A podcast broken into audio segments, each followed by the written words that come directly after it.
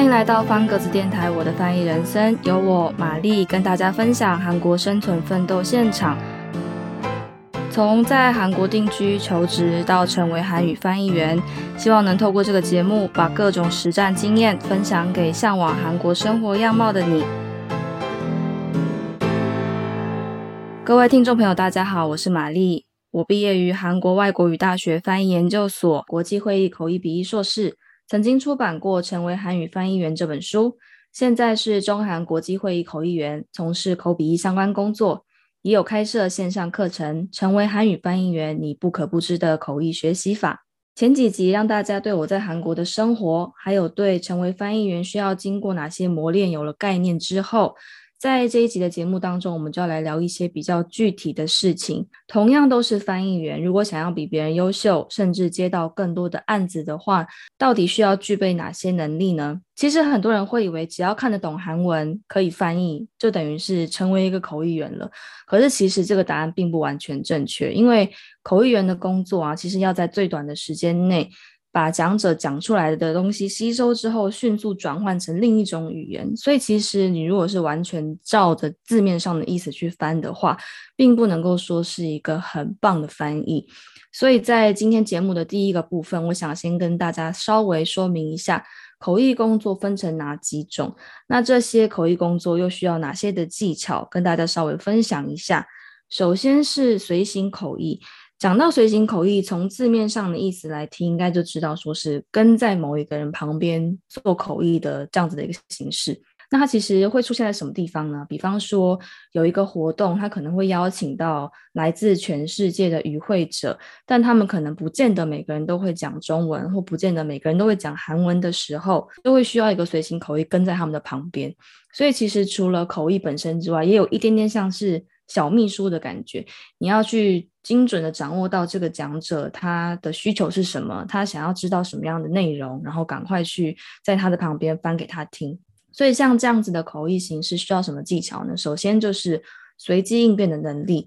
其实随机应变能力不管在什么样的口译形式都是非常重要的，因为你要在很短的时间内。想好，然后决定好你要怎么样的表现，然后再来就是刚刚提到的，你要去掌握你跟的这个人他的需求是什么，他有可能比较想要知道说话的人在说什么，或是比方说他自己有可能想有问题想要问，但是不会说的话，你就要赶快帮他做翻译，然后再来就是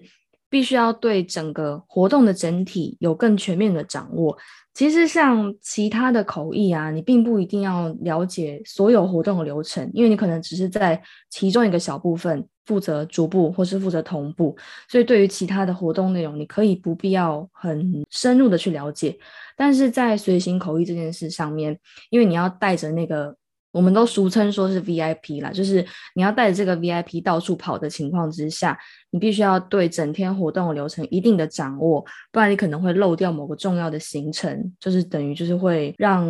活动进行的不是那么的顺利。所以这是随行口译需要的能力。然后再来下一个是逐步口译，逐步口译就是我们所说的要做笔记的那种口译的方式，就是当一个讲者他在说话的时候，有时候你会看到。像国际级的，比方说两个国家之间的代表，他们可能坐在椅子上，那中间就会有一个口译员，你会看到他低头很认真在不知道抄写什么东西，那其实就是我们所说的笔记，就是当 A 说话的时候，他赶快做笔记，然后他说到一个段落的时候，那个口译员他就会看着自己的笔记，然后翻给 B 听，然后翻出来另外一个语言这样子，所以这是我们所说的逐步。通常一般而言，如果说讲话的人讲三分钟。译者他翻出来大概是两分到两分半左右，不可以超过讲者说话的时间。所以在这样的情况之下，就很讲究你做笔记的能力，因为你必须要在很短的时间内写下很多字。可是这并不是要速记，就是你不能够把所有的事情全部记下来，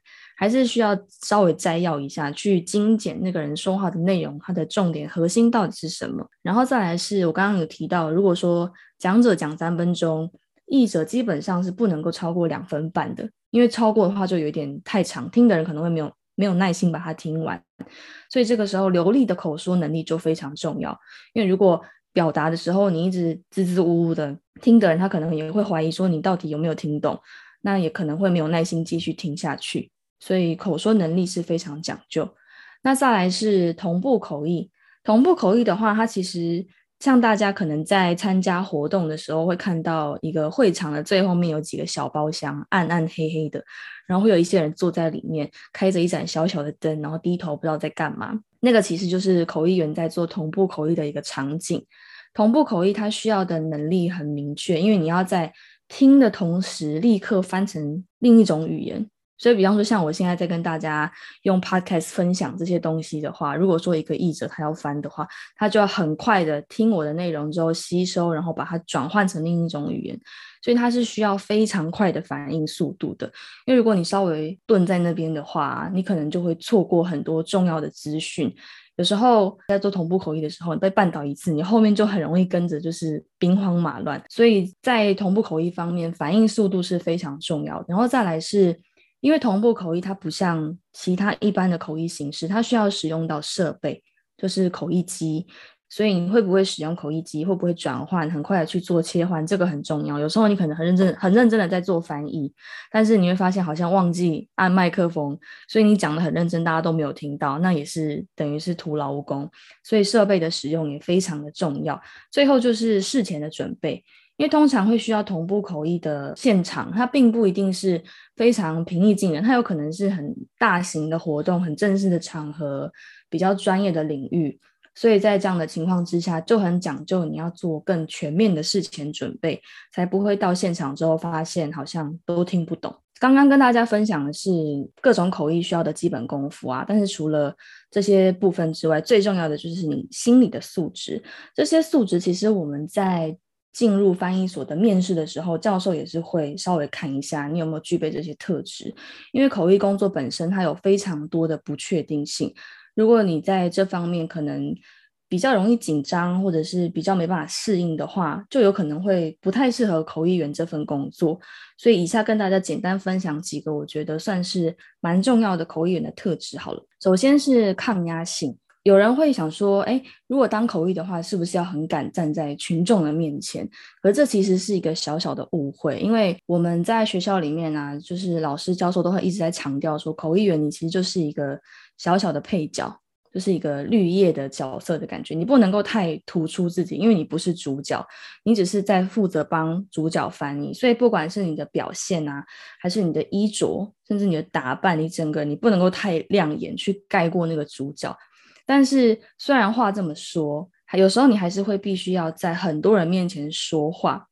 比方说，我刚刚提到的逐步口译好了，逐步口译的话，就是一个人讲完之后换译者说话，所以当这样的情况之下，所有人他会同时看着你。等你讲话，所以在这种语境之下，你有没有办法去克服自己，把你要说的话好好说出来，不要紧张，不要抖。其实不要紧张这件事情蛮困难的，因为说实在，即便我到现在做口译这么多年了，我还是会紧张，这是没有办法，人之常情。但是有一个很重要的特质，就是你要能够去掩饰你心里紧张的情绪。把它掩饰过去，不要让别人发现，这一点很重要。那包括像在做同步口译的时候，虽然你躲在包厢里，大家不会两只眼睛一直看着你，但是坐在包厢里的口译员呢，其实像我自己，我就会有一点在意外面的人他有没有把耳机拿下来，因为我们的声音是透过耳机送出去的。如果外面的听者他把耳机拿下来的话，代表他可能。不想听了，或是他失去耐心，觉得你翻的不好，所以我在一边翻的同时，其实有时候我会就是透过那个小窗户一直看着外面，看想说大家有没有耳机好好戴着，不然他如果拿下来，我可能有点难过这样子。然后再来第二个心理素质就是应变能力，这个刚刚其实也一直跟大家强调，就是你在应对一些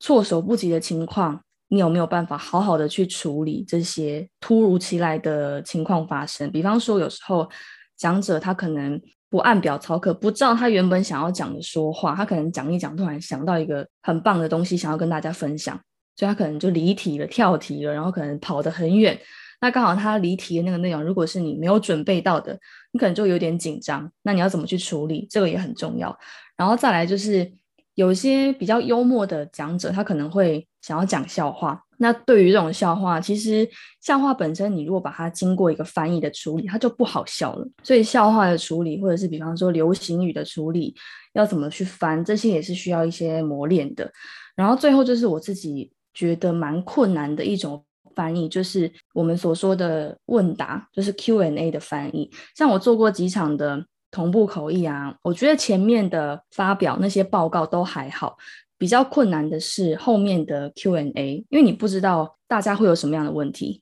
那你也不知道这个问题问出来之后，讲者会用什么方式去回答。所以它是非常讲究你突然一个短时间之内的应变能力的，然后最后就是你要有非常高的情商，你要有办法去控制你自己的情绪，你不能够像我刚刚讲的，你被绊倒一次之后，你后面就一直被绊倒，这样就不行。当你在不小心说错话了，或者是你发现哎我不小心翻错了，或者你听不懂的时候。不能够一下子就崩溃，你刚刚要做一个弥补的动作啊，或者是比方说，请讲者再稍微重新解释一下，给自己一个缓冲的时间，再往下一个阶段去进行。所以说，当你有了优秀的技术，那你也累积了一定的实战经验，如果想要让你的口译成为你能够赖以为生的职业的话，有一个非常重要的事情，就是你要能够让你的案子是不断的进来的。所以这时候有一件很重要的事情要跟大家强调，就是我们可以去经营自己的个人品牌。可是这对很多刚开始进入口译甚至是笔译的领域的人来说，其实并不是一件很简单的事情。在这边有几个我觉得可以跟大家分享的，算是小小的技巧吧。在前阵子啊，IG 上面我有做过一次的 Q&A，然后我记得那时候有一个粉丝就问我说，觉得译者就是翻译这个领域，我觉得好像大家很难真的成为朋友，会有一种默默大家互相抢案子做的那种感觉，就是会有莫名的存在一种竞争关系，好像没办法交朋友。可是我自己的感受，我觉得还好，因为像我如果在学校的时候啊，也会跟很多其他。不同科系、不同语言的同学做交流，因为可能会想说，哎，我如果跟比方说日文系啊、法文系的同学，等于跟他们相处的比较好的话，之后语言不一样，其实他有东西也不见得可以给我做。其实这是一个算是一个小小的误会哦，因为在同一个活动上，如果它是比较大型，它需要不同的语言的时候，主办单位他并不一定能够认识所有语言的译者，所以像我之前。接到一个案子的时候，对方就问我说：“你有没有认识日文口译老师可以来做翻译？”这时候我就去联络以前认识的日文系的朋友，然后请他一起来做这个活动。所以跟相同语言的人比起来，有时候不同语言的人也会给我们更多的工作机会，这是不一定的。所以你可以定期的跟其他的译者做交流，就是用一个比较开放的心态。不要觉得好像我认识你是为了有什么目的，是想要跟你抢案子，其实不是，就是大家互相切磋，然后一起把这个翻译的领域把它弄成一个比较和谐、大家比较相处的来的这样的氛围，我觉得是很重要的。然后第二个当然就是要懂得跟客户保持友好的关系，去慢慢累积你自己的品牌口碑。我在《成为韩语翻译员》这本书里面曾经提到啊，以前我会把我每个案子我都把它当做是最后一次去做。因为我们都会说啊，因为是最后一次，就是要竭尽全力，要很努力。但是那时候，我的老师就跟我说，你不能够把合作当成是最后一次，你要想成这是第一次，你之后还想一直跟他合作下去，这样你在做这份工作的时候，你才会更细心、更小心，然后真的是投入你所有的精力去做这件事情。所以当时就有一点。当头棒喝的感觉，因为跟我以前想的是完全相反的嘛。所以你在累积你的人脉的过程中，除了你要够细心之外，还要设身处地，把每一次的工作。虽然说是客户丢过来的工作，但你都把它当成是你自己的事情，好好的把它完成。我相信客户他们都会看在眼里，然后也会愿意回头过来找你。然后再来是可以慢慢开始去经营属于自己的社群，要跟大家分享一些你工作上的大小事。其实就这件事而言呢，已经有很多的韩国译者他们都已经开始做了，因为主要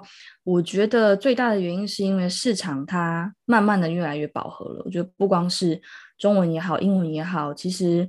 在各个语言里面啊，译者这样子的身份，拥有这样身份的人，其实比以前多很多。所以，你想要在这么多的译者之中，你要展露你自己的长才的话，我觉得自我推销是一件很重要的事情。因为如果你不自我推荐的话，其实很容易就会被埋没在茫茫译者之海当中，很容易会错失很多的机会。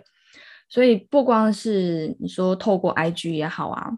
你也可以去建立属于你自己的个人网页。在每一次工作结束之后，你可以稍微记录一下我这一次工作的内容是什么，我翻译的对象是谁，那主题是什么，包括一些工作上的细节都可以把它记下来。那甚至有一些译者，他最近还会开一些像是 YouTube 的频道，就等于透过影片的方式，比较动态的感觉，去跟大家分享译者的日常是什么。因为我觉得这样子的内容其实也是大家平常比较少看到的。那自然而然，在受众的立场来说，他们也会觉得蛮好奇的，想要知道更多译者工作还有生活上的大小细节，所以可以慢慢的自己去经营，然后想一想自己想要往什么样的方式，用什么样的方式去发展。好，那今天就先跟大家聊到这里。未来我会持续分享在韩国的生活趣事，还有成为汉语翻译员的磨练之路。如果大家有想要知道的事情，也欢迎留言给我，我会在节目中回答大家的问题。谢谢大家的收听。本集节目是由方格子我的翻译人生共同制作。如果你喜欢我的节目，欢迎追踪、订阅、分享给你的朋友。想知道更多关于翻译工作，还有韩国生活。欢迎上方格子网站搜寻我的名字玛丽。目前我正在连载的专题《我的韩国人生》，描写在韩国生活的在地观察记录。欢迎大家多多关注。